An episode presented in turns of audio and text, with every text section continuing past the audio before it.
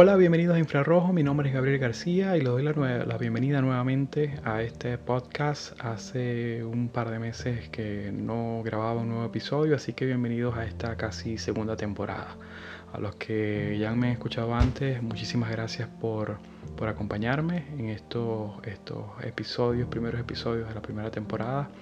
Y a los que se van uniendo a partir de ahora, eh, muchísimas gracias también por, por, por, prestarme sus oídos y escuchar eh, lo que Dios me ha dicho, que les comparto. El tema de hoy eh, se titula La lista y, ya les digo por qué.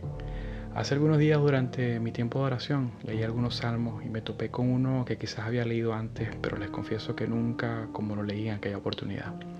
Me pasa esto a menudo cuando leo y estoy seguro que a ti también te ha pasado leer deprisa, sin meditar, sin detenerme ni 30 segundos en reflexionar acerca de lo que acabo de leer y olvidar a los minutos siguientes gran parte de lo que he leído.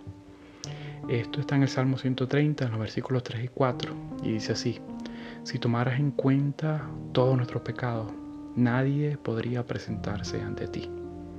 Es bastante claro al leer la palabra entender que el pecado nos aleja de Dios y el pecado también es algo que Dios desprecia, que condena, incluso nos da una lista de pecados que Él abomina.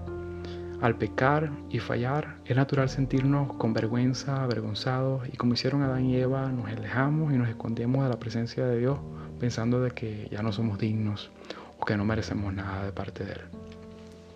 Pero si seguimos leyendo eh, en ese mismo salmo, eh, afirma lo siguiente, pero tú nos perdonas, por eso mereces toda nuestra adoración.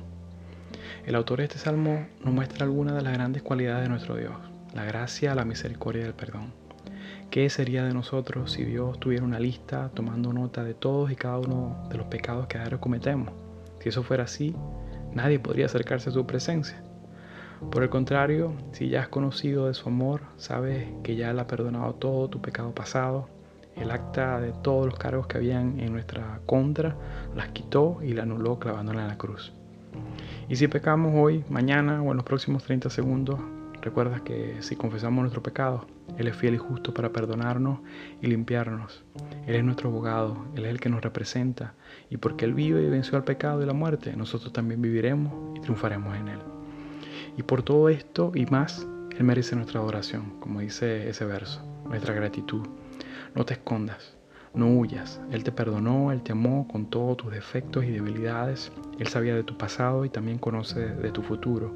Y aún así Él te hizo su hijo, su coheredero.